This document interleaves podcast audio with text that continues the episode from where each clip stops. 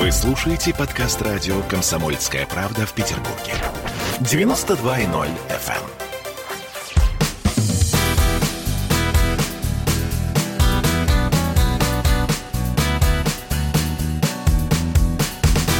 Легенды и мифы Ленинградского рок-клуба. В студии радио «Комсомольская правда» в Санкт-Петербурге в программе «Легенды и мифы Ленинградского рок-клуба» у микрофона Александр Семенов. Здравствуйте, рокеры!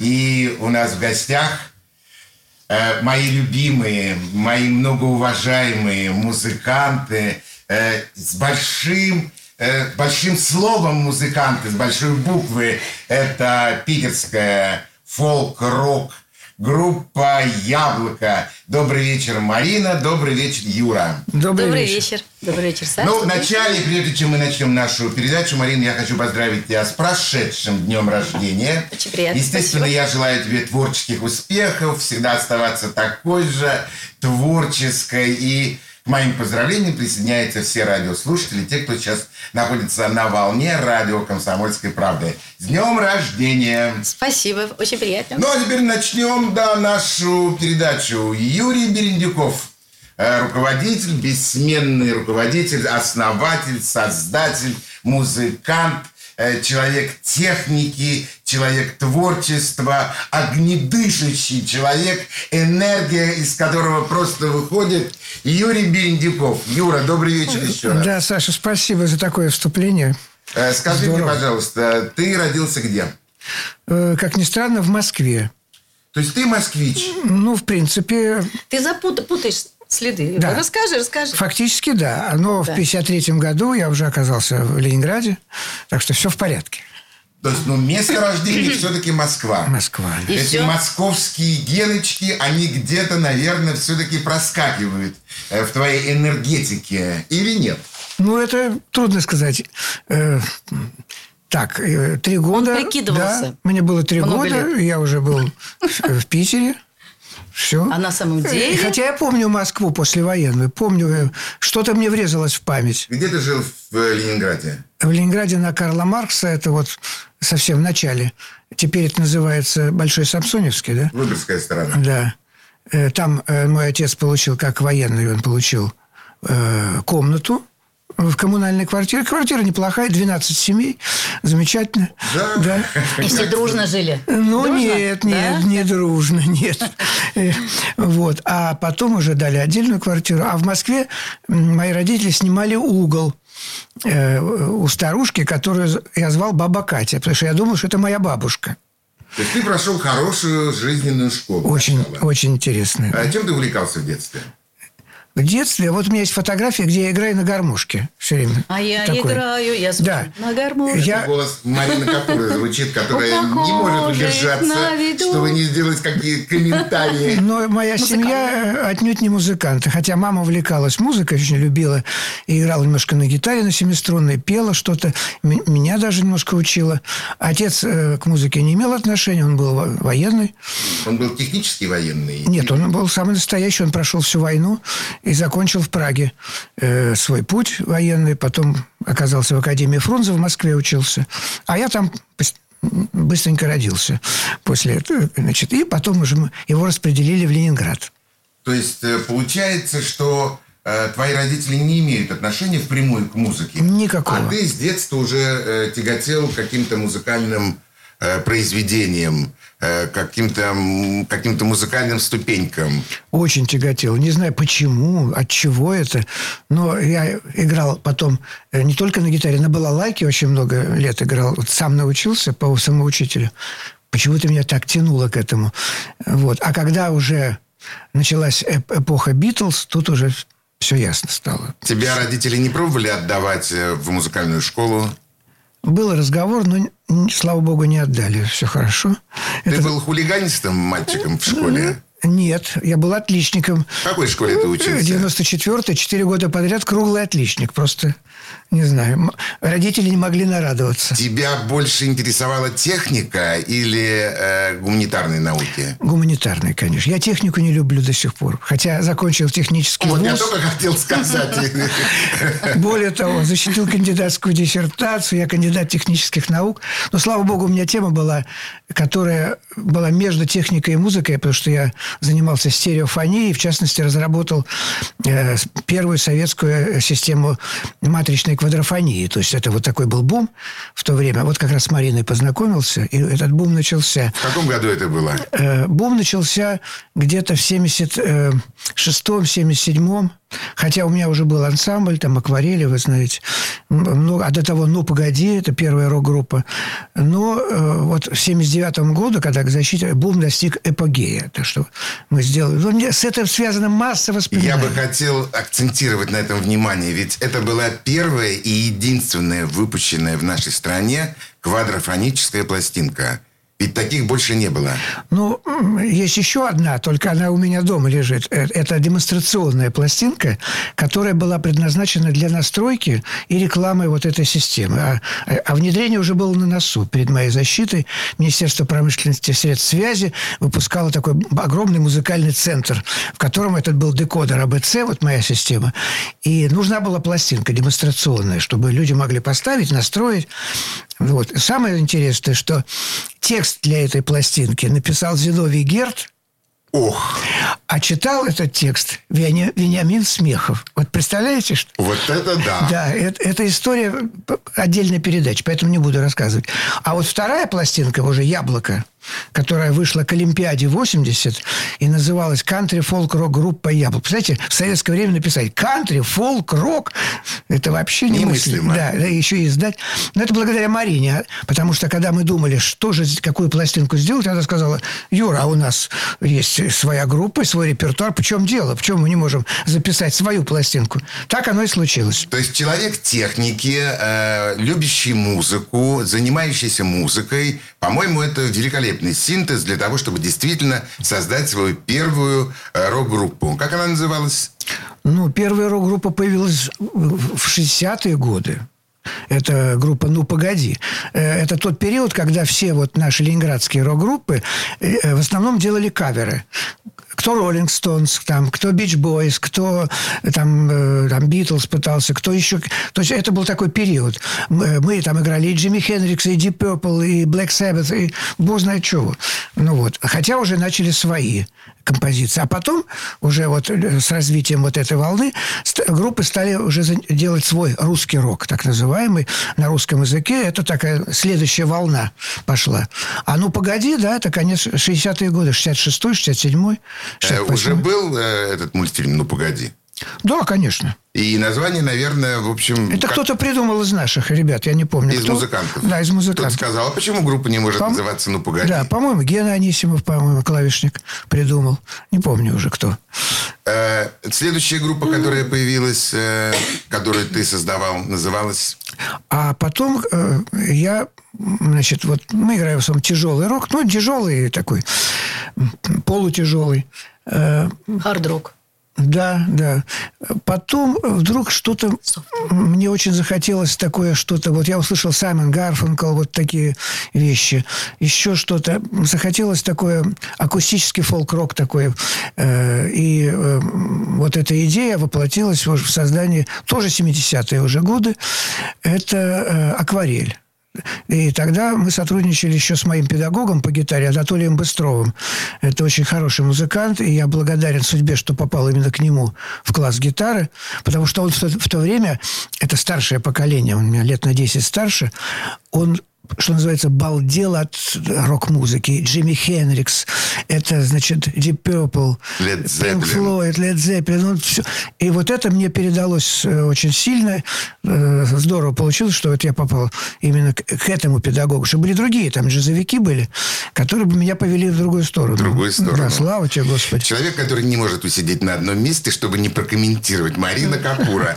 Марина как бы делает любые комментарии на то, что говорит Юрий. Любви. Ну, на самом деле, она имеет на это право. Давай же послушаем Марину, но только не в разговорном жанре, а в песенном. И я хочу, чтобы наши радиослушатели услышали тот первый трек, который ты предложишь нашему вниманию. Да, это трек музыки, ну, с которой вот мы все начинаемся как бы. Хотя это целая культура возникла, множество групп появилось, э, которые стали для нас, э, так сказать, путеводной звездой. Но эта группа, конечно, сыграла самую, наверное, большую роль в нашей жизни. И Марина вообще тоже с детства э, росла на этой группе. Она была маленькой битломанкой. Слушаем. Я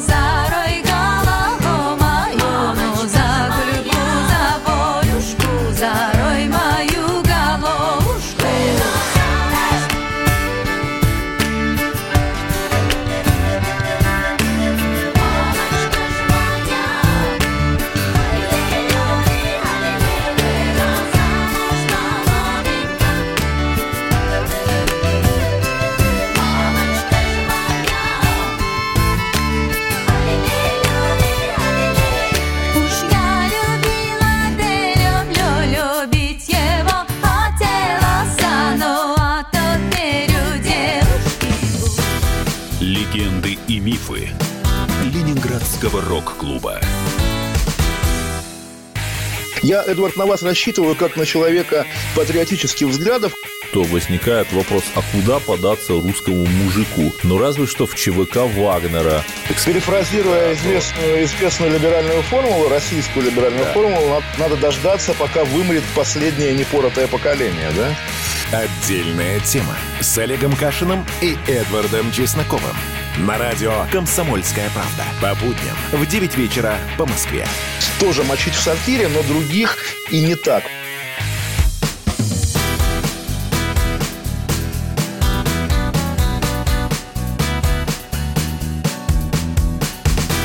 Легенды и мифы Ленинградского рок-клуба. Студии радио «Комсомольская правда» в Санкт-Петербурге в программе «Легенды и мифы Ленинградского рок-клуба» у нас в гостях потрясающая питерская группа «Яблоко». Это Юрий Бендиков и Марина Капура. Марина, ну, поздравления с прошедшим днем рождения уже прозвучали. Ты где родилась? Я родилась в Ленинграде. В каком районе? А В Центральном тогда он назывался Октябрьский район. И я считала, что если я в октябре родилась, и Октябрьский район, и, и еще октябрята, да? Нас принимали в октябрята во втором классе. Да. Если не в первом. А если не в первом? Если не в первом. И я думала, что-то это значит. Почему все совпадает так? Ну, Очень странное совпадение. а в какой школе ты училась? А через дорогу прямо школа, ну, с немецким уклоном. Она с пятого класса нужно было изучать немецкий, а я тоже была битломанш в свои шесть лет. Ты уже, уже увлекалась музыкой? Да. И через дорогу нужно было перейти. И мы, помню, спешили с моей сестрой-двойняшкой всегда в школу, потому что мы выходили за пять минут до, ну, на- до начала урока. И все время спешим, вот это я помню тоже. Через дорогу перейти буквально, да, и в школе. И мы все равно захотели учиться в английс- с английским, чтобы английский изучать. И мама тоже говорила, что ведь нужно лучше раньше, чем раньше, тем лучше. Ну, чтобы язык осваивать. И мы говорили, да, да, конечно. И нас мама потом отдала в школу в Смоленском районе, школа-интернат с английским уклоном со второго класса. И мы туда уже ездили за 40, за 40 минут. Вот нужно было выйти ну, на начало занятий, чтобы туда успеть. Какая Прямо тяга! через весь центр, прямо через весь центр. И вот фактически Бакунина 8, там в тупик прямо, последняя кольцевая. И мы вот очень красивым путем ехали. То есть мы ехали от Исаакиевской фактически, смотрели там На на, часы 22-м светящиеся. Помните светящиеся э, там, ч- Да. вот от ДК связи фактически мы садились, да? Мы рядом там жили. И вдвоем самостоятельно, мама то, что работала экскурсоводом, а мы в это время должны были сами быть самостоятельными, ехать в школу. Вот. И у гостиного двора, значит, пересадка, И уже на семерке или Маленькие две девочки. до Кольцова туда уже. Э, Почему я сказал маленькие две девочки? Потому что у Марины есть сестра, зовут ее Татьяна Капура. Она также занималась музыкой. И вообще, на самом деле, э, вы вместе даже пели. И если Да. я даже точно, если я не ошибаюсь, у вас даже когда-то был создан какой-то такой э, ансамбль, где... В подростковом возрасте, наверное, это... Я-то пела раньше, чем сестра. А где ты пела? Потому что она больше... Она стеснялась петь. Она была поменьше меня. А я все время пела, поэтому меня мама отдала в Дворец пионеров э, На на, сольное пение, да. Сольное пение. Я еще тоже самостоятельно туда ездила на занятия два раза в неделю. Сольное пение и вокальный ансамбль. Марина, ты, ты центровая девушка. Так что я раньше как бы стала петь, а потом, конечно, всех подружек я, ну, всегда для них пела, и мне было скучно одной песни, я хотела, чтобы сразу вот как Girls Band, да, или как Битлз, как Битлз, вот, и я все время всех заставляла со мной петь, вот, и в результате, конечно, все научились А как петь. ты услышала Битлз? А, ну, я помню, что мне было еще пять лет. Вот, знаете, дети показывают, вот сколько тебе лет? Вот пять, да, а вот будет шесть. На пальчиках. Вот, вот, вот, шесть, да. И я уже знала, что я так люблю Битлз, и я знала, что они возникли в 61 году, именно тогда, когда я родилась. Я думала, что-то это значило, это что-то, что-то должно Ты значить. везде ищешь какую-то нумерологию. Что-то, что-то, Да, да, связь. Означало. А означало то, что я безумно любила их музыку. Твои родители занимались музыкой. А, у нас пианино стояло со свечами, такое старинное. Бе- Бехштейн называется такой. Бехштейн, На да, нем очень училась, инструмент. училась играть бабушка, моя, мамина мама, вот, которая нас и тоже воспитывала, бабушка мама. Вот. И война, э, ну, война многим помешала закончить какие-то институты, потому что она иностранная язык. Если я правильно И понимаю, ты говоришь скончалась. об улице Пирогова. Да, переулок Пирогова. Переулок Пирогова. Там, где я неоднократно фонарный. бывал у вас в гостях. Да. И, Фонарь. по-моему, даже я помню этот музыкальный инструмент. Да, он очень красивый такой старинный. И, и я, как самоучка, подбирала там на слух очень любимые мной песни. Ну. А в школе как ты училась? В школе, ну, конечно, по пению у меня была пятерка, естественно. Меня сразу в хор взяли в школьный. Потом выдвинули на конкурсе, чтобы я исполняла сольно «Ава Марию», русская версия. Ну, И я в стала школе- лауреатом конкурса. Но в школе, кроме пения, еще было примерно дисциплин 10-15. Ну, С ними а и рисование самое любимое было. И, Понятно. та- и Понятно. танцы, ритмика называлась. Ритмика Обожала. и физкультура. И еще физкультура. Я Ну, ходила в конечно. кружок. Не, я ходила в кружок легкая атлетика. Потому что я хотела быть воздушной гимнасткой. Мне очень нравилось вот эти Ну, общем, пируэты. И э, я научилась колесики делать. Была во втором классе, и плохо. прям вот на базе нашего э, школы-интерната было много кружков еще таких дополнительных. Ну вот, и я э, ходила вот на такие вот... Легкая атлетика называется, да? Заканчивала ты Целый 8-10 класс? А потом уже я перешла, мама нас ближе к дому постаралась перевести, и прямо на э, площади труда, вот Крюков канал, Да. там, где вот Новая Голландия, Да. старинная еще тогда была. Вот, это школа английская, уже с английским А, уклоном. напротив, она до сих пор английская Да, и очень неплохая школа. Очень хорошая на школа. канале. И нас взяли в- середине пятого класса туда уже зачислили, потому что у нас уже была подготовка хорошая в одной школе, и нас прям зачислили в середине пятого класса, и мы оказались вот по-настоящему, как можно сказать, студенты. Потому что уже нужно было бегать по, по всей школе, значит, химия в одном классе, Физика в другом. в общем, как в институте. И мы сначала даже не понимали, почему так, ну, ну, видимо, так должно быть. Потому что у нас такого еще в младших классах, ну, там в школе не было. К нам приходили, приходили учителя, у нас такой старинный особняк был с камином. И у нас очень уютно был э, парты, знаете, вот такие еще вот так открывались, Да, старинные. да. А тут мы приходим, здесь все как в университете, можно сказать. Обычные столы такие уже, не парты детские такие. Вот. И, ну, мне очень нравилось. И что- заканчивая школу, куда ты думала поступать? Ну, я знаю, что все после этого института шли в университет на филологию. А мне не хотелось, как все, потому что я... Ну, во-первых, технические переводы у нас начались с 9-10 класса. Я когда прочитала техпер, техпер, ну, технический перевод. А раньше просто англи, англ-яс, англ-яс. Каждый день конечно. английский, да, с лингофонными кабинетами, там все. У нас там, ну, было все очень, очень здорово. То есть педагоги потрясающие. И тут вдруг технические переводы. А я же гуманитарий, я не хочу переводить там технические какие-то, ну, не знаю, инструкции, да? Вот. Поэтому я забастовала, и я знала, что я пойду в музыку. Вот поэтому мне пришлось уйти, к сожалению, И с куда же- 9-10 куда же ты класса. пошла? И куда же я пошла? Да, я хотела получать стипендию, быть самостоятельной, помогать родителям, да? Ну, естественно. Нас же двое. Марина, И нам хотелось помогать. И поэтому мы пошли, выбрали училище по месту положения, что оно близко тоже от центра. Это вот э, э, как раз наш Петроградский район. Вот э, на улице Зверинская. Мне нравилось, что там рядом Петропавловка, зоопарк. И близко, 15 минут всего от дома. И И, мы это поступили было- в училище, и что это короче. было за училище? Бабе царство называется. Бабе царство. А Торговое училище, но по э, обувь, обувные товары. И я очень гордилась тем, что теперь я, у меня будет, ну, блат, что называется, да, раньше такое слово существовало. Хорошее слово. И я смогу сама себе Покупать мы- красивую да, обувь. уже без наценки, потому что не достать ничего было в магазине импортного. А здесь у нас уже такой доступ был к хорошему товару. Но истинная причина не в этом, а в том, что Да. если бы она туда не поступила, То бы я с Юлей мы не бы никогда не встретились. Да, наши Вот пути бы не встретились. Во-первых, там не было вообще мужчин, можете себе представить? Бабье царство. Я была как вот э, пансион благородных девиц, можно сказать. Ну, может, там, конечно, всякие девицы были, э, ну, все-таки это торговое Ну, не все были благородные, Да, но мы, конечно. так как мы поступили туда с нашей подругой, чтобы не расставаться, у нас такой girls band был. Света, Света Карпенко, Таня Капура и я. И она захотела пойти в торговое. И мы, конечно, за компанию с ней решили пойти именно туда.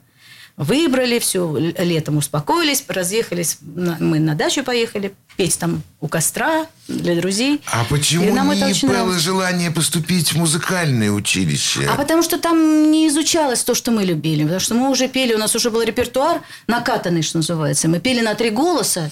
И пели Битлз, и у нас были хиты всевозможные. А там-то нужно петь только классику или какие-нибудь романсы, которые нам казались старомодные. Мы же девушки-то, нам всего 14 лет.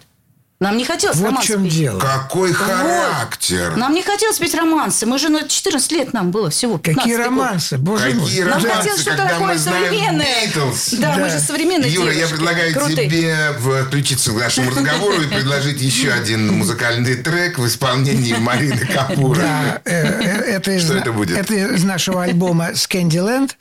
Э, Это альбом, который мы вот давно уже делали, наконец мы его родили. Это скандинавская тема, но ясно почему. Это через Аббу, через какое-то влияние такое интересное. Ну, наш взгляд такой. Там э, э, он англоязычный, но вот эта песня, которая сейчас прозвучит, она еще и на русском языке сделана. И она называется «Танец датской королевой». Это такая, такой сон, который снится вот Марине, что она вдруг оказалась э, при дворе датской королевы, вот в этом знаменитом замке Кронбург, где принц датский. И там, там с ней происходят разные интересные сказочные события. Слушаем. Той ночью вижу странный очень сон Сквозь смех чуть слышится доспехов звон Замок Кронбург в зыбком свете тронный зал Я вхожу не смело у датской королевы бал Рыцари леди, лица цвета меди, леденящий нежный взгляд. Скрипки, министрели,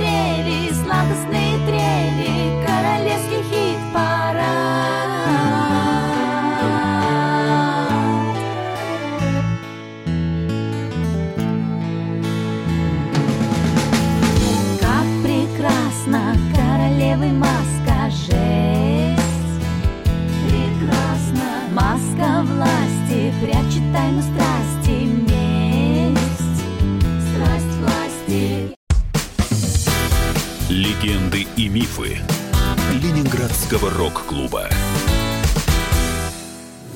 Присоединяйтесь к нам в социальных сетях. Подпишитесь на наш канал на YouTube. Добавляйтесь в друзья ВКонтакте. Найдите нас в Инстаграм. Подписывайтесь, смотрите и слушайте.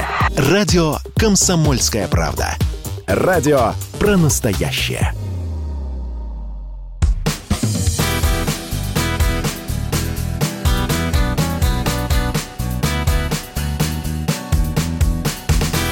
Легенды и мифы Ленинградского рок-клуба. студии радио «Комсомольская правда» в Санкт-Петербурге в программе «Легенды и мифы Ленинградского рок-клуба» у микрофона Александр Семенов, а у нас в гостях питерская группа «Яблоко». Мы продолжим знакомство с э, нашими гостями. Юра, Марина, а как вы познакомились? Вот именно так и познакомились, благодаря этому училищу. Да. Да. А ты меня еще потом упрекал, говорил, что вот ты в училище каком-то там, а вот я кандидат наук, помнишь? И я так хотела Не помню, вырасти. не Но я просто маленькая еще была. Мне Ну, было конечно. 17 лет мне было, как в песне. Да, у нас мы, э, значит, лет. вот у нас была группа «Акварель», а после этого э, э, она как бы ну, трансформировалась, и мы решили э, создать еще другую фолк-группу, такую фолк-роковую, с уклоном ну, на русскую музыку, так сказать, русский фольклор, такая идея была интересная. Вот. И собрались музыканты, и среди которых оказался тоже известный такой музыкант э, питерский э, Саша Царовцев. Э, С ним он нас Александр Царовцев, Да. если я не ошибаюсь, потом была группа «Пилигрим». Пилигрима. Ну, Он, он он- же скрипачом у тебя был и пел. он играл на скрипке у нас. Э, Но еще это не, не было яблоко, нет. Вот. И мы начали собирать состав, и вот Саша как-то говорит, слушай, у меня девушка знакомая работает в училище музыкальным руководителем. Она говорит, что у нее там очень интересные девочки поют, талантливые. Э, Значит, надо посмотреть, что это такое, потому что нам нужны голоса женские. И он отправился туда. Э, Это уж Помню, Марина помню знает момент, хорошо, как это пришел. было. Весь в Джинсовом, вот как я сейчас. Да. Красивый. И пригласил на прослушивание. А- Высокий. А, базировались мы в ДК «Невский», в Доме культуры «Невский». И вот, В в, Дворце культуры. да, в конце декабря они приехали, э, при- значит, ну, Таня была там с гитарой, а Марина пела. И вот я просто помню прекрасно, что Марина начала что-то там ну, что-то фирменное, конечно. Там Битлз, Клифф И Ричард. Да, да, тоже. там все. И, и Заббы тоже уже пел. И я все понял мгновенно. То есть я понял, что такого у меня не было до того и вряд ли будет после. Это что-то не, не уникальное. Она сама не понимает, что она делает. То есть не представляет. И так познакомились. Ну и начали... Ну, судя по тому, что у вас 4 ноября будет э, большая крупная цифра Да. после вашего знакомства, то ты действительно тогда уловил самое сердцевину яблока, Да. самое-самое э, то, что было самым-самым главным в яблоке. Да. «Яблоко» голос. уже вот 79 год мы отправились на фестиваль э, в Латвию музыкальный. И уже было название «Яблоко». Мы уже ехали как яблоко туда. А почему яблоко? А это Царовцев Катились, придумал. как яблочко по тарелочке. Это придумал Саша Да, Царовцев, Царов вообще, яблоко. он в нашей жизни сыграл очень... Недавно Марина, кстати, записала его новую песню на стихи Б- Белла Матве- Новелла Новеллы Матвеева. Матвеевой. Называется «Гвоздь». Да, но Вот еще не, такую не песню. сведено. Ну, Песня романс, такой, можно сказать, да. Да, и вот он придумал это название. Вот такой парень интересный. Такая кантри-баллада получилась. Ну, на стихи вот Новелла Матвеева. Ну, очень такое Очень необычное красиво. название совершенно, которое... Хотя Очень- на самом деле очень потом, через много-много-много лет, яблоко стало очень популярным э, названием и вообще словом, Да, которое, да, которое да, да. ассоциируется с... Со многими вещами. Очень со многими вещами. Да. Но это было действительно... Вы какие нумерологи, вы все как Что бы... бы это значило? Что бы это значило, да, вы так себе это все представляете. Яблоко начинает э, свою творческую деятельность. Да, и причем быстро очень как-то это пошло. Уже вот в 79 году э, э, мы возникли, да, а в 80-м уже вышел альбом а, «Гигант». Представляете, в советское время группа, которая ни в Ленконцерте, ни в Москонцерте, Не в Росконцерте. ни в Росконцерте, ни в Госконцерте, вообще ни в каком концерте выпускает. Но и тут э, повлияло то, что я вот как будущий кандидат наук уже готовил э, вот эту свою диссертацию и тему. Мне нужно было внедрение э, вот этой системы АБЦ, которую я разработал. И необходимость такой пластинки появилась. Это помогло. Но не настолько же, чтобы выпустить, потому что еще есть худсоветы. понимаете? Я-то Да. прекрасно себе это представляю. Ну, там нам очень помог Дмитрий Покровский, Ва- Вадим. Я б- подробно не буду говорить, потому что это целая история интересная. Э, В то время Дмитрий Покровский был, ну, нечто непререкаемый авторитет в в области фолка, народной музыки. Его ансамбль гремел по всей Москве, по Союзу. Это было что-то. И вот мы... Как, так случилось, что нам пришлось к нему обратиться за рецензией, чтобы он послушал. И, и, значит, он приехал вместе со всем своим ансамблем туда, в Москву, на Станкевича, 12, там это был э, мелодия тогда, и послушал. Послушал и сказал, а мне нравится. Я говорю, Дмитрий Викторович, тогда ловлю вас на слове, напишите, пожалуйста, рецензию. Вот. Он говорит, поехали ко мне домой, сейчас напишу. Приехали, написал. Все. Потом говорит, а, отдай мне девчонку на стажировку намекая на Марину. А я крепко подумал, говорю, нет, не отдам. Я знал, чем это закончится. Я имею в виду не это, что вы подумали, а просто что... А мы на самом деле ничего не Потому что у подумали. них все-таки Он был... был женат, тогда у него смыслов. Нет, дело не в этом. А у них был фолк такой. А у нас была задача, э, это мы хотим быть рок-музыкантами. Но вот через фолк, да, вот через мировую музыку, вот так как-то двигаться. Поэтому, да, я думаю, что я правильно поступил. Нет, у нас свой Юра, ты был поступил взгляд совершенно правильно. У нас был свой взгляд. Еще Да. какой-то, ну вот у Покровского один взгляд, да, Да. на это, а у нас еще нечто. Мы в чем-то были единомышленниками, а в Ну, чем-то мы... мы с Юрой Да. больше Но вообще, я думаю, что наши радиослушатели сейчас плохо себе представляют, что такое выпустить сольный диск, диск-гигант в те времена, Винил. винил. Ну, это, ну, я не знаю, наверное, можно это сравнить сегодня с полетом Да. на Луну, На наверное. Луну. Потому с что на Луну. вероятность такого события была крайне низкая. Просто крайне. Но еще повлияло, что все-таки там э, русский фолк был как-то представлен, да, и белорусский, и русский. Кроме того, Олимпиада 80. Мы давили на то, что мы же к Олимпиаде готовим э, такой... э, Приедет много иностранцев да, иностранцев. рубежа. Ну что мы будем, э, эстраду, что ли, показывать? Нет, надо показывать свое. И еще обложку сделал потрясающий питерский художник Петр Меркулов. Он сделал гениальное оформление. Сюрреализм. да, это была Такой целая картина, сюрреализм. которая потом... Сейчас он в Париже живет. Но это было просто... То есть этот альбом был во всех отношениях уникальным. Ты можешь это рассказывать нашим радиослушателям, потому что у меня-то эта пластинка есть дома. Да, и я очень хорошо представляю, о чем говоришь ты. Э, Мы так с вами потихонечку, очень так медленно подошли к 80-му году, к Олимпиаде. Э, Вы принимали участие в Олимпиаде. Нет, мы не принимали никакого Вы участия. не ездили в Москву, Нет. не открывали Олимпийские игры. Ничего. Это все будет попозже, когда Да. будут игры Мы просто доброй при- воли. приходили в магазин, вот эти грамм пластинок, в Москве огромный магазин, в Питере на Невском, и видели свой диск, который стоил 6 рублей. Дороже ни один диск за всю историю э, Советского Союза не стоил. Это самый дорогой альбом. Это действительно очень дорого. Да. Поскольку даже э, зарубежные пластинки, Балкантон я имею в Да. виду, они стоили где-то в районе, по-моему, трех... э, Да, там 3-4, там да, 50, 3-4, это да, максимум. максимум, сколько они стоили. Да. Ну, слушайте, вам везло. Да, некоторым образом. Некоторым образом везло. Да. Я предлагаю сейчас еще раз окунуться в мир музыки и послушать еще один музыкальный трек. Э, Что это будет? Э, А вот э, эта песня называется «Хельсинки-Петербург». Вот мы сейчас, вот с Мариной мечтаем поехать в Хельсинки, а пока нельзя. Мне сегодня сон приснился, что мы в Хельсинки поехали. За Уже приехали. И Юра мне приснился. Да, а песня и появилась... я, и Юра, и мы гуляем по Хельсинки. Она появилась потому, что в свое время, ну, какое-то время назад, появился поезд такой э, скоростной. Как он называется? Аллегро. Аллегро. Который за три с половиной часа вас привезет из Хельсинки в Петербург или из Петербурга в Хельсинки. И это так здорово. Мы так люб- любили и любим туда ездить. У нас с Хельсинки много связано. И появилась такая песня, даже клип такой вот у нас есть.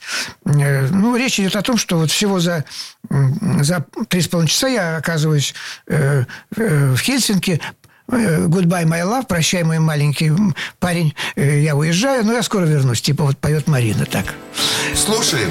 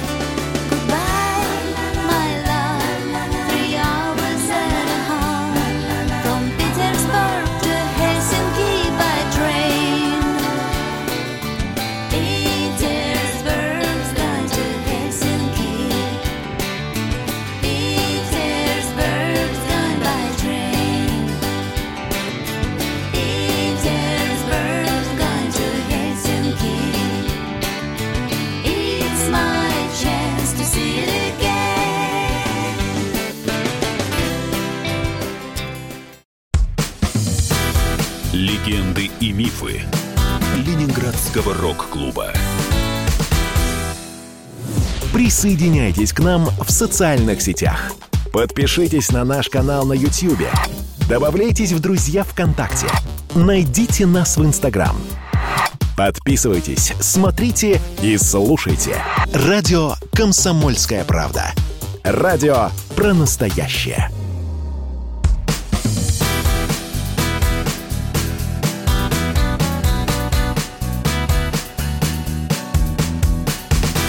Легенды и мифы Ленинградского рок-клуба.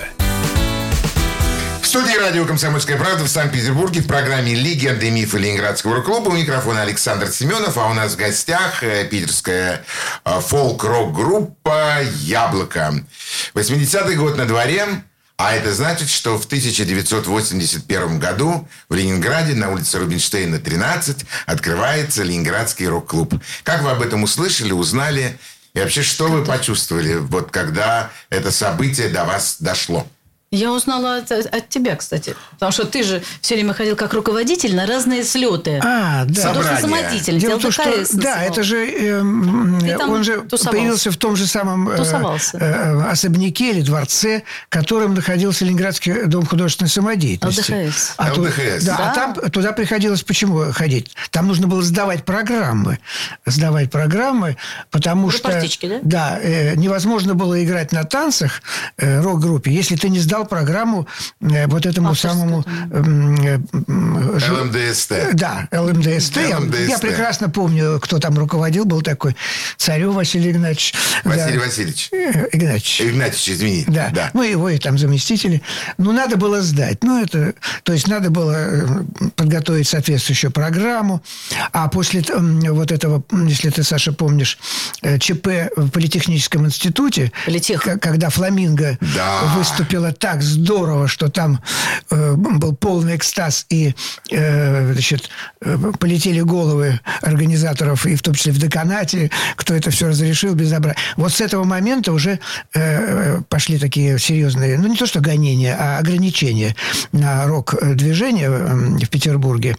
И нужно было не только сдать программу, ну, естественно, она должна была состоять в основном из произведений советских композиторов, но нужно было еще и состав э, иметь такой, который вот они решили. То есть обязательно духовые Дудки. инструменты. И, да, я помню, что «Ну, погоди» расширенного состава, это уже была вот наша основная группа, да, и плюс три, три дудки. Очень Труба, круто. тромбон, Это, саксофон. круто? Саксофон. Круто. И мы сдавали эту программу, все, сдали. А рок-клуб это как снег на голову, потому что мы чувствовали, что-то что должно произойти Что-то такое. зреет. Да, потому что так оставаться больше не может. Слишком мощное Волна дв- такая. движение снизу пробивает. Вот э, зажимает, а оно лезет, лезет. И как-то это должно было быть организовано, систематизировано. Я до сих пор не знаю, кому идея принадлежит, но это правильная идея. Конечно. Ну, ходят разговоры, что эта идея принадлежит Комитету госбезопасности. Ну, значит, там А, есть значит, это им не глупые да, люди. И они как Кураторы. бы собрали, Они да, кураторы. собрали музыкантов, э, переписали их и дали им возможность выступать. Вы вступили в рок-клуб в 81 году? Или Ну, это с самого начала. позже? Нет, с самого начала, в, в раннем, в ранней стадии, да? В каком году? Это ты еще, наверное, с акварелем? 81 82 А, нет, уже с яблоком. Уже были концерты у нас. А мы тогда еще никак не назывались. Нет, яблоко уже. Нет, Нет. я вас помню, Яблоко? поскольку я вас Да. представлял на первом э, фестивале Фестиваль. Ленинградского рок-клуба. Да. Это была именно группа Яблоко. «Яблоко». 79-й Я- 79-й год, да. Я очень хорошо помню, что Да. вы выступали в один день вместе с группой «Мануфактура». Земляне. Олегом Скибой. Да, Да, «Мануфактура». «Земляне». Россияне, земляне. Да, только, Россияне. только Классная не те земляне, а Разница, Евгения да, да. Мясникова. Мясниковский, Да, да. Мясниковский. И, по-моему, в этот же день еще играл Майк Науменко, то есть группа «Зоопарк». Если я не ошибаюсь. А, да, я помню, что нам очень понравилась мануфактура, и Марине очень понравилось. э, вот, ну, это близкое, близкое нам что-то было по, по музыке, по духу. Да, конечно, я помню. Но мы всегда э, тусовались со своим, каждый своим кругом. То есть мы вот с самими музыкантами не общались ни с мануфактурой, ни с землянами. То есть у каждого свой такой был как бы семья. Мирок. такая. Се- Да, се- семья. То есть у каждого был, э, с- был свой мир, и вы не соприкасались с остальными музыкантами. Юра, ты ходил Да. на собрание рок-клуба? Да ты знаешь, нет, не ходил. На фестивалях мы участвовали, а вот на собрании. Как-то мы э, э, вроде и члены этого рок-клуба, и так немножко Только особняком. участвовали сами в фестивале. Да, так-то так было. Почему вы почувствовали себя таким особняком? И вот слова Марины, которые сейчас прозвучали, мы ни с кем не тусовались, мы ни с кем А потому не что нам не, общались». нравилось их обра- не нравился их образ жизни, потому что мы уже были тогда ну, семьей, у нас рос маленький сын, нам, э, ну, Лешка вот уже сейчас большой. Какой взрослый. образ жизни? Ничего А не они, не знаю, нам всегда казалось, что там они э, ну, выпивали, наверное, там много Ну, это курили. понятно, да. А мы уже старались Нет, ну, дело, дело, конечно, не только в этом. Это Марина уж так Ну, я так думаю. Да. э, А Просто, почему, например? ну, мы все-таки больше копались в музыке. У в нас самой. тоже был большой состав свой. Зачем нам еще кто-то а нужен? рок-клубе э, такая мощная волна была, которая связывала это рок-движение с, э, ну, с текстами прежде всего. С, Да. Да. э, с тем, чтобы сказать вот что-то очень важное, что-то очень... э, но А я- музыка отходила как бы на второй план. да, музыка, ну не у всех групп. Вот «Пикник», например, очень музыкальная группа, да. Э, Там, ну, «Аквариум» тоже музыкальная очень.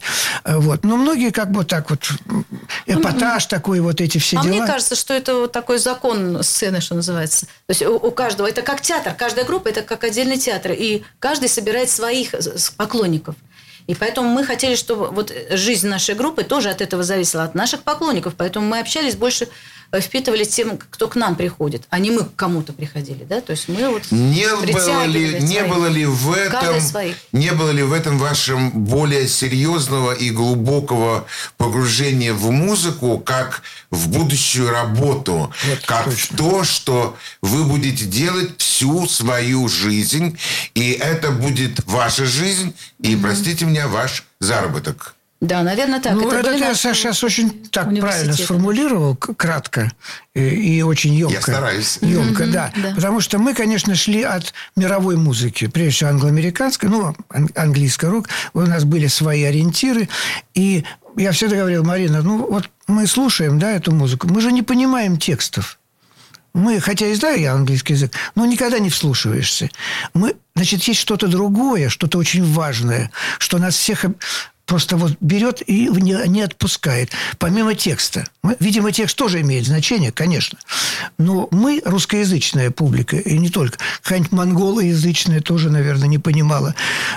И было что-то, как сказал э, Коцюбинский Даниил, послание рок-музыки заключалось не в текстах, а в чем-то другом. Видимо, в самой вот этой... В самой Также- музыке. Также мы столкнулись, когда стали копаться, изучать э, русскую подголосочную полифонию, вот фольклор такой, многоголосие. Мы обратили внимание, что если э, исполнять так, как это вот э, аутентично принято э, в народе, вот у исполнителей, то текст становится практически непонятным. То есть обычный русский человек не понимает, о чем идет речь. Там такая сложная полифония, слоговые обрывы, распевы, вставные слова. И вот в разных голосах это пора. В результате ни черта не понять, ни одного слова не понять. И что? Разве от этого эта музыка что-то потеряла? Нет. Это высочайшие образцы русской полифонии. Ну вот. Поэтому мы вот двигались вот в эту сторону. Музыку. Мы туда лезли, выкапывали, открывали для себя что-то очень важное. А самое главное, для нас важен был именно музыкальный язык. Это, э, вот этой, этой культуры, которая завоевала весь мир в 20 веке. И вот тут я услышал настоящего Юрия Берендюкова. Не технического человека, а человека, который занимается чистым творчеством. Э, композитор Берендюков сейчас заговорил в микрофон для наших радиослушателей. Ну, скорее и, музыкант. наверное, и, наверное, да, музыкант, согласен. И, наверное, ты где-то в этом отношении прав. Э, уважаемые радиослушатели, на этом наша первая встреча с моими уважаемыми э, друзьями, музыкантами питерской группы «Яблоко» подходит к своему окончанию. Вы сможете нас увидеть... и услышать на волне радио «Комсомольской правды». А сегодня мы прощаемся с вами, но обещаем, что мы встретимся ровно через неделю еще раз в этой же студии с Юрием Берендюковым и Мариной Капура. До свидания. Пока. До свидания. Пока. Пока. Легенды и мифы Ленинградского рок-клуба.